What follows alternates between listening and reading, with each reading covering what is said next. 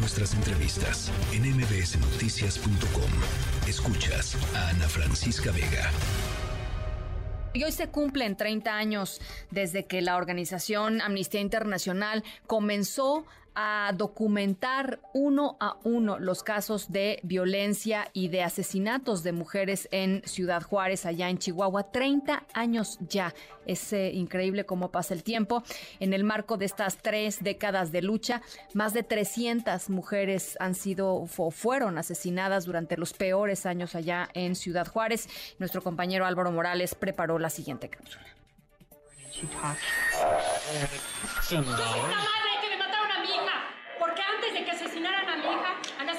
a muchas, a un chico.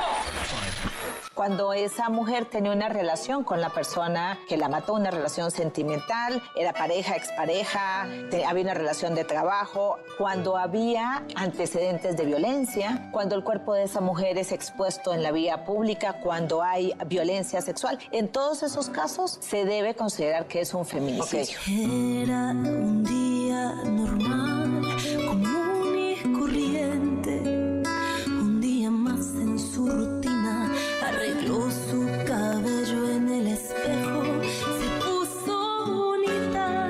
En 1976, tres feministas europeas usaron por primera vez el término feminicidio para referirse al asesinato de una mujer por el simple hecho de ser mujer. Hoy en día, México enfrenta un problema nacional de violencia contra las mujeres, un problema que tres gobiernos distintos han sido incapaces de detener. Las estadísticas de organizaciones independientes muestran que en México hay un promedio de 10 feminicidios al día, y según datos del Secretariado Ejecutivo del Sistema Nacional de Seguridad Pública, las llamadas de emergencia por violencia contra las mujeres han ido en aumento desde 2018. Pero desde mucho antes de que los feminicidios se pusieran al frente de la agenda nacional, y mucho antes de que el feminicidio fuera tipificado en el Código Penal mexicano, la violencia contra las mujeres estaba desatada en Ciudad Juárez, Chihuahua.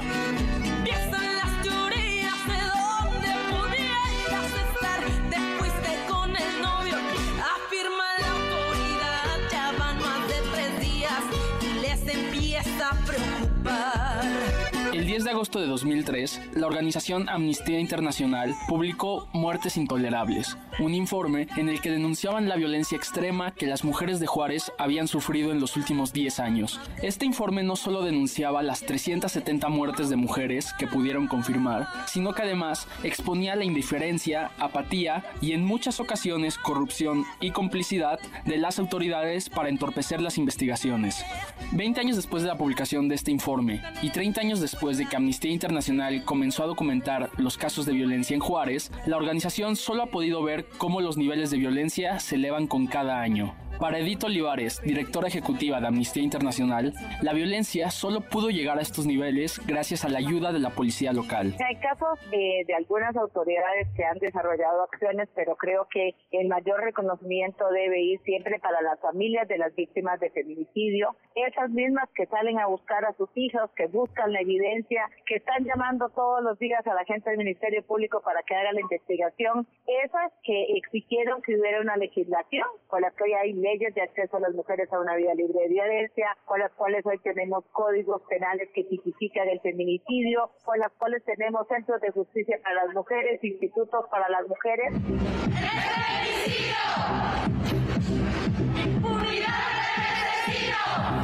Las décadas de violencia de género en Juárez se dieron gracias no solo a la falta de acción del gobierno a todos los niveles, sino también gracias a factores como la violencia en la frontera norte y el gran número de mujeres pobres y vulnerables que viajaban a Chihuahua para trabajar en las maquiladoras. Aunque en los últimos años se han aprobado más de una ley para erradicar la violencia de género, como la Ley Federal de Víctimas, la violencia contra la mujer no solo no se redujo, sino que se extendió a toda la República. Desde 2019, México no ha tenido un solo año con menos de 3.700 feminicidios. Según Amnistía, el feminicidio en México cuenta con un 98% de impunidad, mientras que el INEGI arroja que el 70% de las mexicanas ha sufrido algún tipo de violencia a lo largo de su vida. Que tiemblen Estado, los cielos, las calles, que tiemblen los jueces y los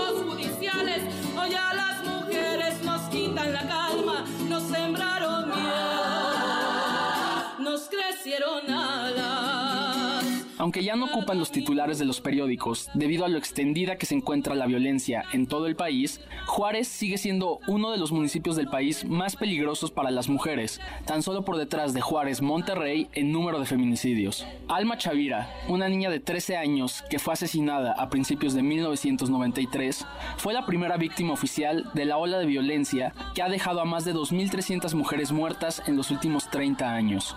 A 30 años de los feminicidios de Juárez, Ha sido incapaz de resolver la violencia extrema que puso a Chihuahua en la mira del mundo y que convirtió a Ciudad Juárez en el lugar más peligroso del planeta para las mujeres.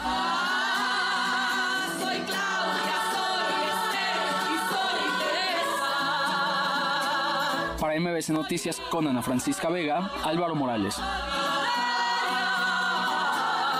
Soy la niña.